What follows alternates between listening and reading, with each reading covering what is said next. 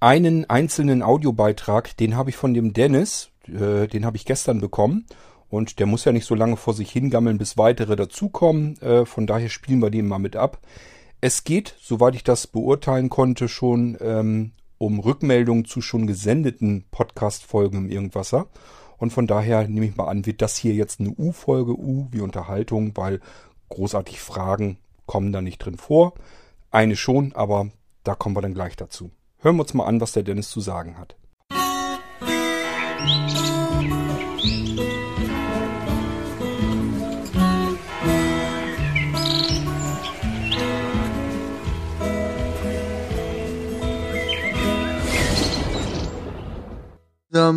Dennis hier mal wieder. Ja, diesmal bin auch ich mal mobil, denn äh, ich habe hier eine kleine App auf meinem iPhone. Ähm, List Recorder heißt das Ding.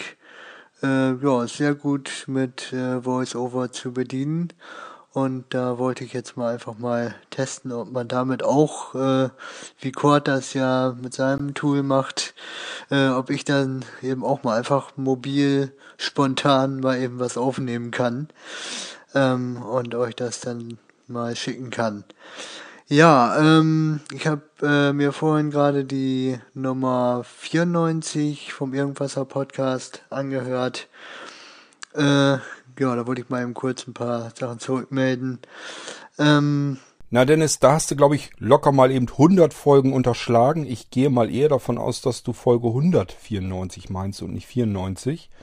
Ja, man glaubt es kaum, dass so viele Folgen in so kurzer Zeit angelaufen sind. Äh, da kann man schon mal damit durcheinander kommen, aber ich gehe mal davon aus, dass du die 194 meinst, weil du dich auf Niklas seinen Messebericht äh, beziehst. An dich, Niklas. Ähm, also von der Lautstärke her, äh, meine ich jetzt, äh, ist das total okay. Also mag halt sein, dass sich da irgendwas geändert hat, aber das ist jetzt eigentlich genauso, äh, ja, das passt einfach. Das ist alles so okay. Äh, kannst du so lassen. Interessanterweise kann Niklas ja gar nichts dafür. Irgendwie weiß er selber nicht so genau, warum die Lautstärke sich verändert hat, aber ich habe auch gedacht, ja, nö, ist völlig in Ordnung wohl. Ähm, mir ist gerade so ein Spruch eingefallen, der ist mir früher des Öfteren durch das Hirn gegeistert, nämlich immer, wenn ich am Autofahren war und vor mir ist so ein Lahmarsch vor sich hingekrochen und dann bist du am überlegen, überholst du den jetzt? Dann war das aber so, so schlängerig, also überall Kurven und so, und da überholt man da nicht so gerne. Oder kriege ich da jetzt hinterher und hoffe, dass ich das, dass der irgendwann abbiegt. Und ganz oft war es wirklich so, der ist dann irgendwann kurze Zeit später nach links oder rechts abgebogen und dann geisterte mir immer der Spruch durchs Hirn, kleine Probleme erledigen sich von ganz allein. Äh, vielleicht ist das in der Computerei genauso, man muss nur ein bisschen warten und äh, dann stellt sich die Aufnahmelautstärke scheinbar von ganz allein äh, auf den Wert, der am besten zu hören ist. Ja, kleine Probleme erledigen sich eben oftmals von ganz allein. Ja, dann ähm, wollte ich kurz mitteilen, ähm, im, vom Bereich sozusagen DS Blinzeln Tonstudio. Auch da laufen äh, die Vorbereitungen ne, für weitere Audiogeschichten, die ich da in Auftrag habe. Äh, ja, auch da geht's voran. Also das klappt alles. Wenn ich auch das Creators Update noch nicht drauf habe, aber da wollte ich jetzt demnächst mal gucken.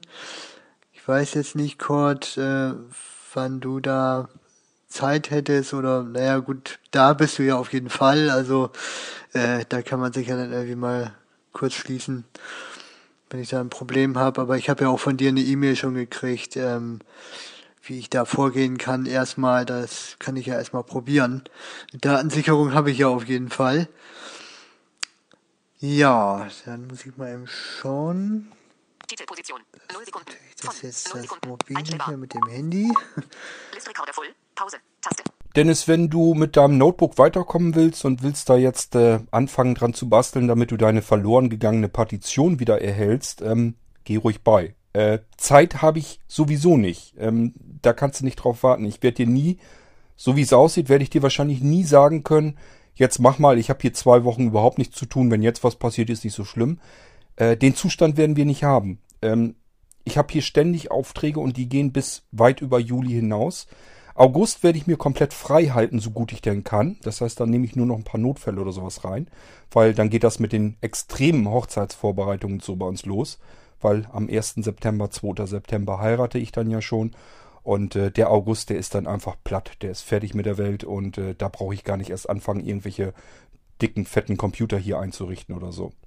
Deswegen ähm, geh da ruhig bei und wenn es schief geht, dann muss ich mir hier sowieso Zeit freischaufeln für dich. Das heißt, ich muss wieder einmal äh, laufende Aufträge wieder ein Stück zurückstellen, deins dazwischen nehmen, damit du dann möglichst schnell weiterarbeiten kannst.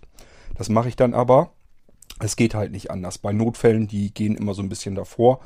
Ähm, und dann müssen Leute eben auf ihren neuen Computer eben nochmal wieder ein paar Tage länger warten. Das ist dann so.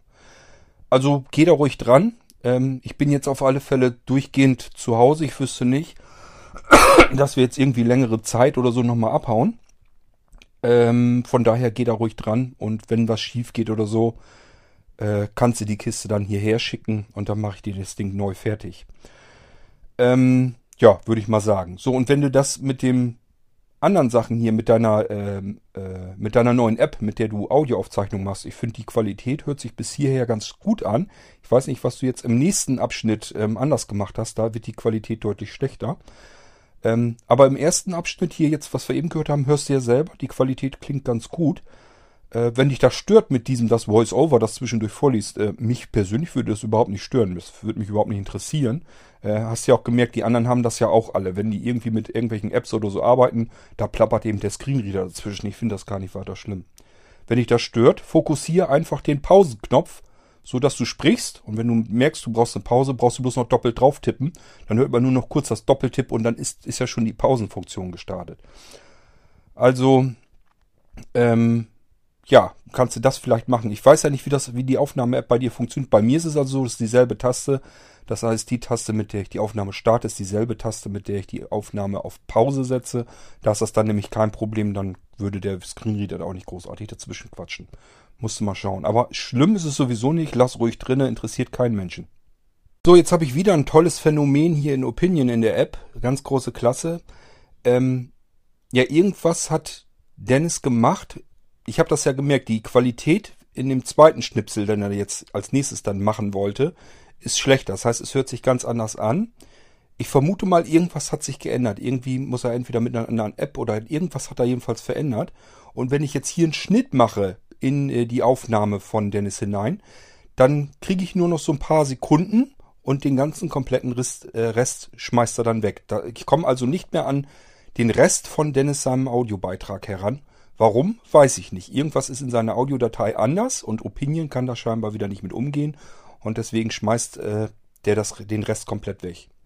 Ich habe das eben dann an einem anderen iPhone, einem iPhone 5S noch probiert zu schneiden, so dass ich das letzte Stück dann hier wieder hätte importieren können.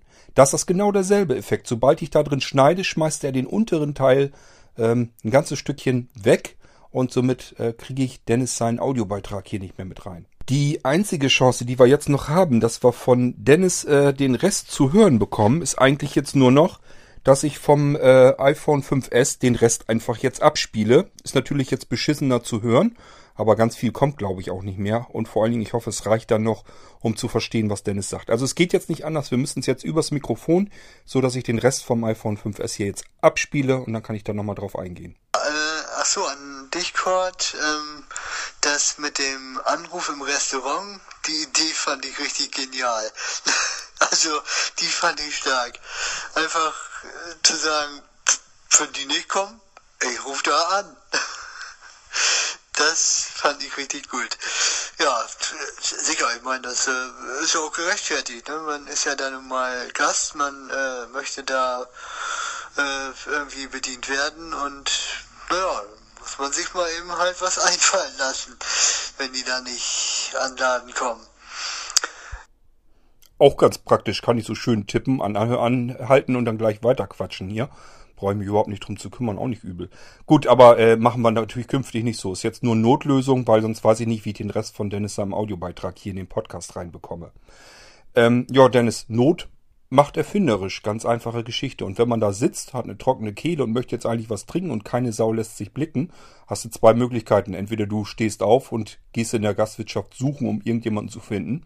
Oder hatte ich keine Lust zu, weil saß in gemütlicher Runde, sehe ich ja gar nicht ein, dass ich jetzt quer durch die Gastwirtschaft renne. Oder man äh, wählt einfach die Telefonnummer, die hatte ich sowieso gespeichert von dem Restaurant, weil ich den Tisch da mitbestellt habe. Und äh, ja, dann ruft man ihm dann und sagt, hier Leute, wir wollen was trinken. Geht dann halt nicht anders. Und so würde ich das jetzt jederzeit auch immer wieder machen. Äh, das kommt ja eben ab und zu mal vor, dass die Leute einen vergessen, wie auch immer das passieren kann. Und dann ist es am, am einfachsten, äh, sich irgendwie zu melden und dann macht man es eben per Telefon. Ja, und dann äh, an dich, Kurt, noch eine Frage, mh, hm, wobei ich da fast aber auch schon, glaube ich, die Antwort kenne. Ähm, ja, äh, wo du heute erzählt hattest, oder jetzt in, in der 94 äh, erzählt hattest, ähm, dass es ja durchaus mobile Festplatten gibt, äh, ja, die der mit der Wärme ja Probleme haben und so, mache ich mir natürlich jetzt so ein bisschen Sorgen um meine Festplatte, die ich nämlich ähm, mit meinem alten äh, Desktop-PC verbunden habe. Den Desktop-PC habe ich mir äh, sozusagen ja als Server eingerichtet, also einfach, da, dass ich da meine Daten drauf speichere, äh, ja, und äh, mache dann über USB 3 auch äh, nochmal eine Sicherung vom ja, von dem Desktop-PC eben auf äh, diese besagte USB-Festplatte. So, ja, nun äh, bin ich da natürlich doch so ein bisschen, äh, hab da so ein bisschen Befürchtung, naja, was ist das jetzt für eine Festplatte? Wie lange wird die wohl durchhalten? Ähm, gut, da müsste ich mal gucken, Kurt, wenn du mir da was zu sagen wollen würdest müsste ich mal schauen, wie die Festplatte heißt. Äh, dann könnte ich dir das ja mal eben schicken. Äh, ja, dann ähm, kannst du ja mal gucken, vielleicht äh, weißt es auch so direkt schon von der Bezeichnung her, ähm, ne, dass du sagst, naja, die Firma ist okay, also die, die kriegen das hin.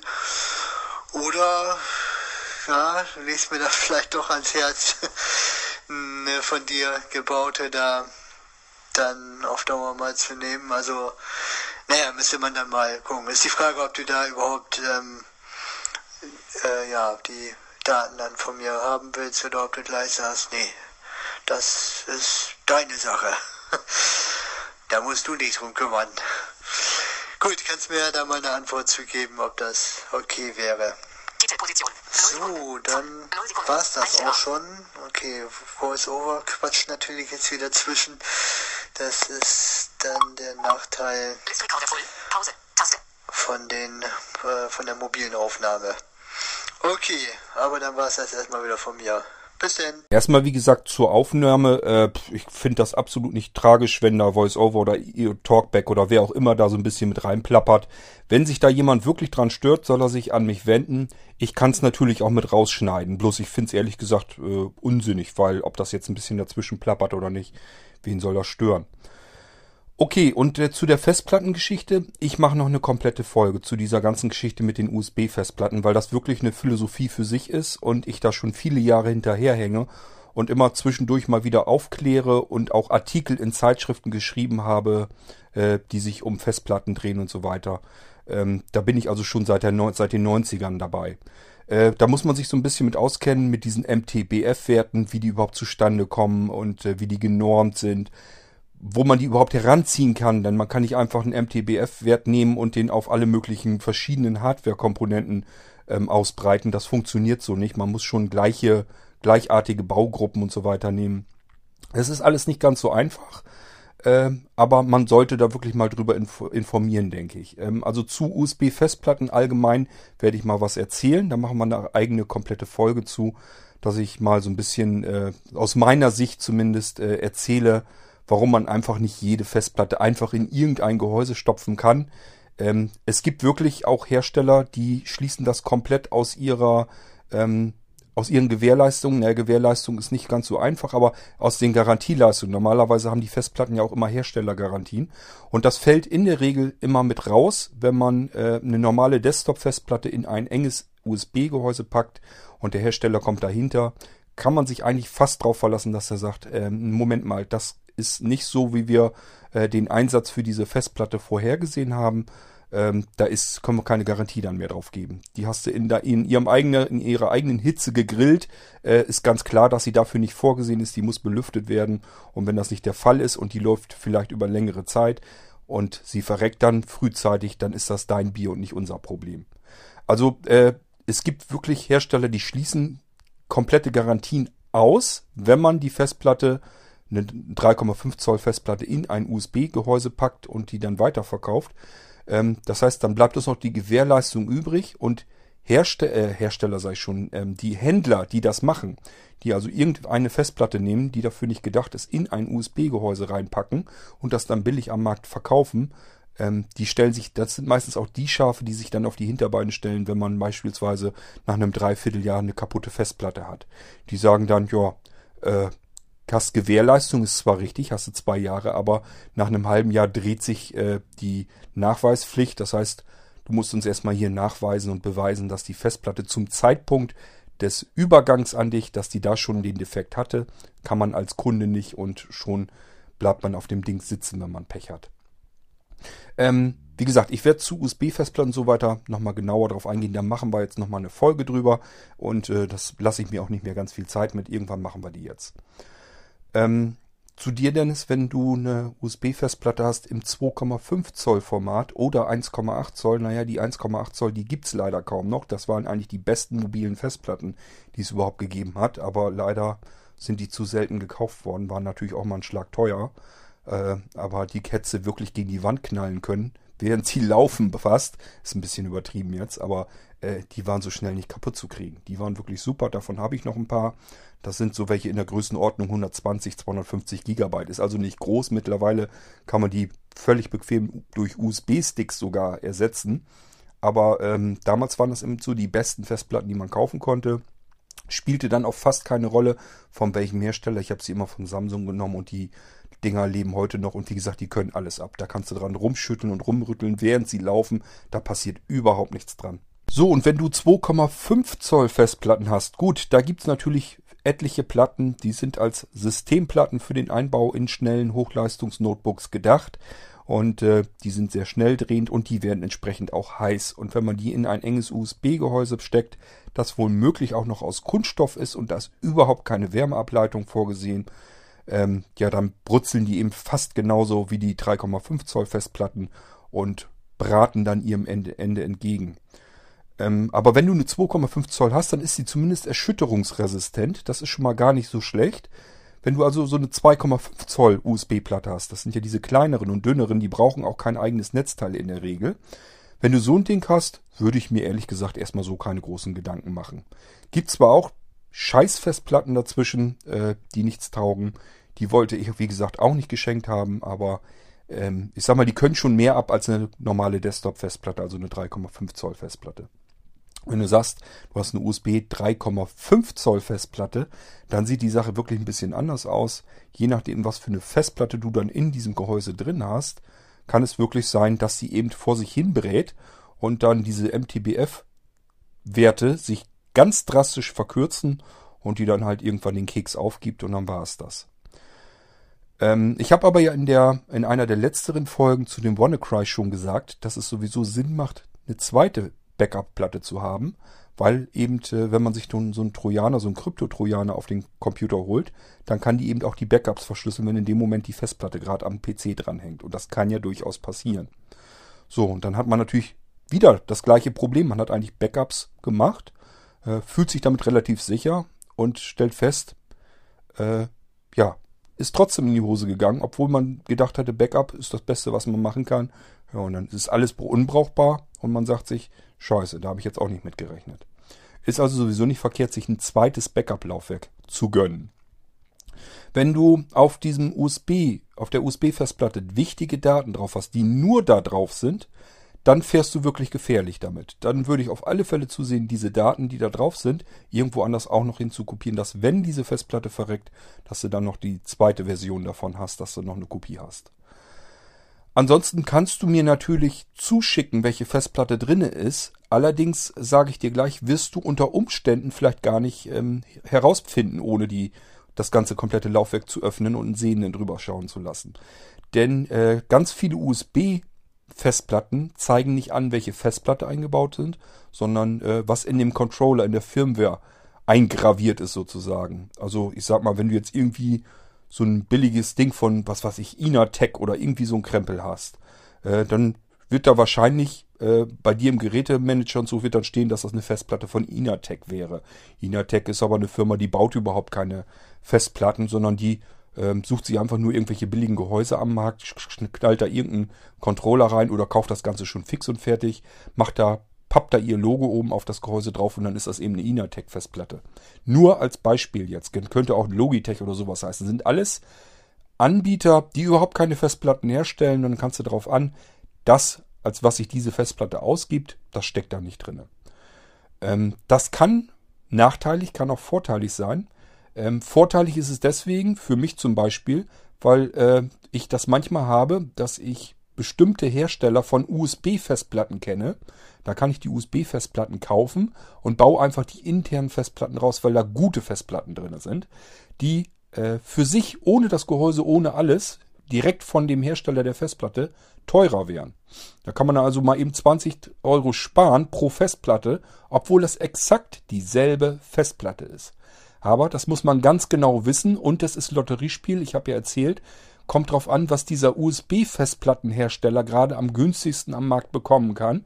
Kann also sein, dass ich 10 Festplatten bestelle vom selben Schlag bei diesem USB-Festplattenhersteller, will mir die 10 Festplatten dort ausbauen, stelle fest, vier Festplatten sind aber von einem ganz anderen Hersteller da drin. Dann habe ich natürlich Pech gehabt.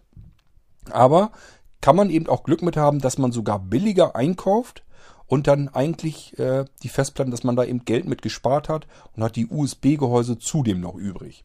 Das kann eben auch vorkommen.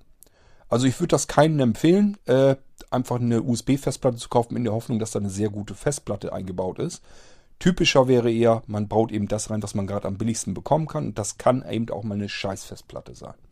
Aber wenn du es rausfindest, welche Festplatte da drin ist, dann äh, kannst du mir das gerne schicken. Kann ich zumindest mal nachgucken, was hat die eigentlich für eine MTBF-Werte.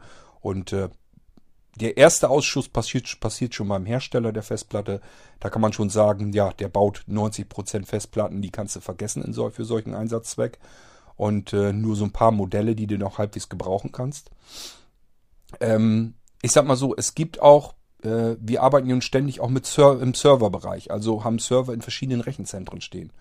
Und was da auch immer wieder auffällt, ist, dass es die Festplatten in diesen Servern, in diesen ganzen riesigen Serverparks, da gibt es bestimmte Hersteller, Festplattenhersteller, da wirst du dort nie eine Festplatte finden in den Servern. Allein dadurch kannst du schon erkennen, äh, dass auch diese ähm, Serverbetriebe, äh, dass die natürlich wissen, es gibt bestimmte Festplatten, da hast du so und so viel Ausschuss drinne, deswegen brauchen wir die gar nicht erst einzubauen. Macht überhaupt keinen Sinn. Wenn man zehn Festplatten hat und davon fallen acht Festplatten innerhalb der ersten zwei Jahre aus, dann kaufe ich davon natürlich keine Festplatte wieder. Und solche Dinger hatte ich hier eben auch. Ich habe eben ähm, bestimmte Festplatten gekauft und habe dann gemerkt, äh, als die ersten paar Festplatten von diesem bestimmten Hersteller rausgingen, dass die verreckt sind bei den Leuten, dass die innerhalb äh, der ersten ein, zwei Jahre kaputt gegangen sind, wieder zurückkamen. Und dann meidet man das natürlich. Äh, dann kauft man diesen Festplattentyp mit Sicherheit nicht wieder. Und es gibt eben Festplatten, da hast du überhaupt keinen Ärger mit. Die baust du einmal ein, schickst die Rechner raus und dann laufen die. Die laufen und laufen und laufen und gehen nie kaputt. Leider ist es aber auch so, dass diejenigen äh, Hersteller, die die besten Festplatten gebaut haben, die am langlebigsten waren, auch diejenigen waren, die vom Markt runtergegangen sind. Die haben gesagt, die, das sind jetzt Kampfpreise auf dem Festplattenmarkt. Äh, wenn wir die mithalten wollen, wenn wir auch nur annähernd mit den Preisen mithalten wollen, die die anderen Hersteller machen, äh, dann können wir unsere Festplatten nicht mehr so bauen, wie wir sie bauen wollen, sondern müssen wir auch billiger bauen. Und dann gehen die eben eher kaputt, machen wir uns ein schlechtes Image mit, hat keinen Zweck. Kann ich ja soweit schon mal sagen, der erste Hersteller, der sich vom Markt zurückgezogen hat damals, das war IBM.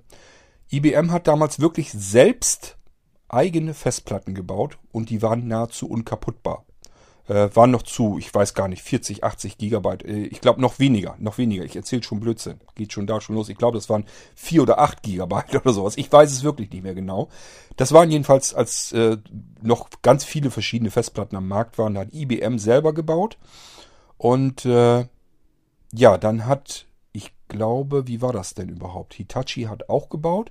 Und IBM hat dann irgendwann gesagt, ähm, die anderen sind alle viel billiger als wir. Und wenn wir in dem Preisbereich mitarbeiten wollen, dann können wir die, unsere Festplatten nicht mehr in dieser Qualität bauen. Was haben sie gemacht? Haben die IBM Festplattensparte an Hitachi verkauft und dann haben die weitergebaut. Mittlerweile ist Hitachi auch schon übernommen worden. Das heißt, auch Hitachi Festplatten werden gar nicht mehr bei Hitachi hergestellt. Äh, der nächste sehr gute Hersteller, also da habe ich früher auch ähm, ich glaube, nicht eine einzige kaputte Festplatte in all den Jahren wieder gesehen, war Fujitsu. Fujitsu hat selber Festplatten gebaut, ähm, waren auch noch als ganz kleine Festplatten. Ich glaube, zuletzt waren das irgendwie 20 Gigabyte, an die ich mich noch erinnern kann. Ähm, als sie diese Festplatten gebaut haben, die Dinger waren nicht kaputt zu bekommen. Die hielten ewig und äh, ich sag mal, wenn man 50 Festplatten rausgeschmissen hat, da war nicht eine einzige dabei, die irgendwie auch nur ansatzweise defekt wieder zurückkam. Die sind kaltlaufend gewesen, sind also nicht deutlich erhitzt worden, die sind sehr leise gewesen, waren ganz fantastische Festplatten. Ja, und auch Fujitsu hat gesagt, nee, in dem Preisbereich, in dem die anderen jetzt anbieten, können wir nicht mehr mitwirken.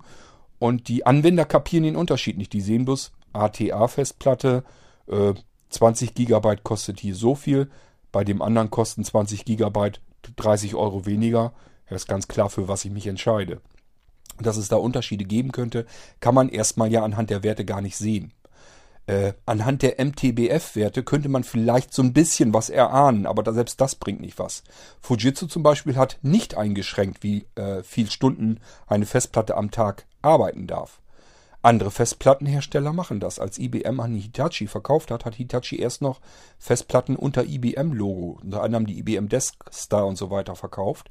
Und da war dann ein kleines, kleiner Beipackzettel dabei mit ganz klein gedruckten. Und wenn man sich die Mühe gemacht hat, hat er mal reingeguckt, dann hat man gesehen, dass diese MTBF-Werte, die da drin standen, dass sie nur dafür gültig waren, wenn diese Festplatte maximal sieben Stunden am Tag gelaufen hat. Hat man sie länger betrieben, sieben Stunden am Tag, da ging man einfach von einem Büroarbeitstag aus, äh, und zwar abzüglich der Arbeitspausen. Dann bleiben noch sieben Arbeitsstunden und das ist das, was die Festplatte pro Tag eigentlich laufen sollte. Und nur wenn das der Fall war und sie im Computer vernünftig belüftet wurde, also auch in einem bestimmten Temperaturbereich lief, auch mit der Luftfeuchtigkeit im Raum und so weiter, wenn diese ganzen Grenzen, wenn die äh, stimmten, nur dann stimmten auch die MTBF-Zahlen. Sobald da irgendwie was außer, aus, dem, aus diesem Bereich rausfiel, äh, sind die sofort drastisch verkürzt worden. Das hat man anhand der Festplatten eben gemerkt. Die sind dann sehr schnell ausgefallen. Ich habe damals wirklich keine Hitachi-Festplatten mehr gekauft. Mache ich heute noch sehr ungern, obwohl die deutlich besser geworden sind. Wie gesagt, mittlerweile werden sie von Hitachi, glaube ich, gar nicht mehr hergestellt. Da war auch irgendwie zwischendurch eine Übernahme. Ähm, spielt aber alles keine Rolle. Ähm, der nächste sehr gute Hersteller war Samsung. Den habe ich über all die Jahre jetzt immer gehabt. Ähm, bestimmte Festplattenmodelle kann man heute noch bekommen und ich habe mir noch einiges äh, eingelagert. Ich habe also noch diverse Samsung-Festplatten hier, die habe ich mir eingelagert. Und äh, wenn das gerade so passt, dass das hinkommt, dann baue ich die auch nochmal mit ein. Ähm, die Dinger waren eigentlich auch nahezu unkaputtbar. Ähm, wenn Samsung-Festplatten mal kaputt gingen, dann sofort bei Lieferung. Das heißt, man hat sie ausgepackt, angeklemmt, ging nicht. Das kam mal vor, auch sehr selten, aber das war das, was mal passieren konnte. Wenn die aber funktionierten, dann laufen die Dinger normalerweise ewig. Ähm, ja, auch Samsung wurde übernommen. Samsung selber hat auch gesagt, okay, Festplatten ist nicht mehr unser Markt. Müssten wir mit den Preisen runtergehen, wollen wir nicht, dann können wir die Platten in der Qualität nicht mehr herstellen. Wir machen jetzt selber nur noch SSDs und äh, die HDD-Sparte, die verkaufen wir an Seagate und somit hat Seagate jetzt Samsung übernommen. Ähm, die bauen auch noch ein paar Modelle von Samsung, die so, äh, wie Samsung die hergestellt hat, bauen die noch teilweise weiter in ihnen, in Samsung Fertigungsstraßen auch. Das heißt, es gibt Seagate-Platten, die eigentlich Samsung sind und äh, steht aber natürlich Seagate jetzt drauf. Man kann anhand der Modellnummer sehen, ähm, wo die herkommen. Und das geht dann auch noch. Also im Moment bin ich so, dass ich diverse verschiedene bestimmte Seagate-Festplatten verbaue. In den Rechnern, in USB-Laufwerken äh, und so weiter sowieso. Ähm, ja, Und äh, das sind aber auch bestimmte Modelle. Also auch da muss man wissen, welche Festplatte läuft eigentlich etwas kühler und welche erhitzt sehr stark. Äh, sobald die erhitzen, ist immer scheiße für ein USB-Gehäuse. Da muss man sich immer generell merken. Das heißt, du kannst bei dir auch einfach mal die Pfoten dranhalten, obwohl das bringt eigentlich auch nichts, denn wenn du ein gutes Gehäuse hast und das macht eine Wärmeableitung, nimmt also die Wärme von der Festplatte intern auf und äh, leitet die um auf das Gehäuse oder aus dem Gehäuse heraus, dann wird das Gehäuse sehr warm und du denkst, hm, die wird aber ziemlich warm, ist wohl doch nicht so ein guter Kauf gewesen, kann aber genau das Gegenteil sein, nämlich dass die Festplatte obwohl sie passiv gekühlt wird, ihre komplette Abwärme an das Gehäuse übergibt. Das Gehäuse wird heiß, die Festplatte bleibt aber in einem bestimmten Bereich, der in Ordnung ist. Ist also wirklich so eine Philosophie für sich. Man muss da genau wissen, was man da eigentlich hat und was man haben möchte. Und äh, ich sag ja, wenn man mehrere Laufwerke hat, was soll passieren, wenn mal eins ausfällt, dann ist das eben so. Hat man noch weitere Kopien, so kann man sich einfach helfen. Ähm, wenn man aber von vornherein äh, sicher gehen will, möchte möglichst vernünftige, anständige USB-Festplatten haben, bleibt einem meiner persönlichen Meinung eigentlich nichts anderes übrig, als die selber zusammen zu bauen oder zusammenbauen zu lassen. Und da muss man wirklich wissen, welche Gehäuse nehme ich denn? Muss ich mir erstmal ein paar anschauen. Wo ist da eine Wärmeableitung vernünftig? Wo ist vielleicht noch irgendwas gegen Erschütterungen zusätzlich getan im Gehäuse? Und wenn man so ein Ding hat, dann kann man auch eine Festplatte nehmen. Da muss man auch wissen, welche laufen etwas kühler, welche werden nur handwarm und nicht so fürchterlich heiß. Die kann man dann eher dafür nehmen und die verbaut man dann. Und dann bekommt man schon ein ganz gutes, vernünftiges, anständiges ähm, Gespann, auf dem man seine Daten vernünftig sichern kann. Aber wie gesagt, die normalen Händler, die interessiert das alles überhaupt nicht. Die wollen eigentlich nur der billigste am Markt sein, weil die Leute kaufen eben die billigsten Sachen ein, weil die die Unterschiede nicht sehen. Die vergleichen nur die Werte und wenn ich für 2 Terabyte äh, so und so viel Geld bezahle und woanders bezahle ich für 2 Terabyte mehr, dann nehme ich natürlich die günstigste Platte, weil 2 Terabyte eben 2 Terabyte sind. Und USB 3.0 ist USB 3.0. Das heißt, die Leute vergleichen natürlich, aber nur das, was sie auch vergleichen können. Da steht nicht bei, was da jetzt für eine Festplatte verbaut ist und ob die was taucht oder nicht für diesen Einsatz. Und deswegen äh, ist das immer so ein bisschen russisch Roulette mit den eigenen Daten, wenn man einfach irgendeine USB-Festplatte kauft. Aber lasst uns da nochmal zu einer separaten Folge drauf eingehen. Da kann ich euch sicherlich dann intensiver und ganz viel mehr erzählen. Dann könnt ihr vielleicht selber auch euch besser durch diesen Festplatten-Dschungel einen Weg bahnen. Und vor allen Dingen äh, wisst ihr mal überhaupt, ähm, worauf man überhaupt noch so achten kann. Denn die Kapazität ist eigentlich äh, ja das, was man zwar haben muss, aber das ist, äh, was die Laufzeit einer USB-Festplatte angeht und wie empfindlich die ist, ist das eigentlich das Unwichtigste an der ganzen Geschichte. Okay, ähm, jetzt haben wir von Dennis aber doch noch den Beitrag jetzt komplett hören können, indem wir jetzt diesen kleinen Trick hier machen mussten. Äh, das ist das, was wir tun konnten. Und wir sind mit dieser Folge jetzt durch. Ähm, somit haben wir die 199 voll und ich nehme nachher mal das Mikrofon mit raus. Vielleicht fällt Andreas und mir noch ein bisschen was ein, was wir euch noch eben zuprosten können. Und dann können wir die 200. Folge damit machen. Ähm, ja, ich würde mal sagen, wenn das so ist, dann hören wir uns heute noch wieder in der 200. Ansonsten war das hier jetzt Folge 199, eine U-Folge, U wie Unterhaltung. Und ich würde sagen, macht's gut, bis zur nächsten Rundenzahl dann wieder. Tschüss, sagt euer Kurt Hagen.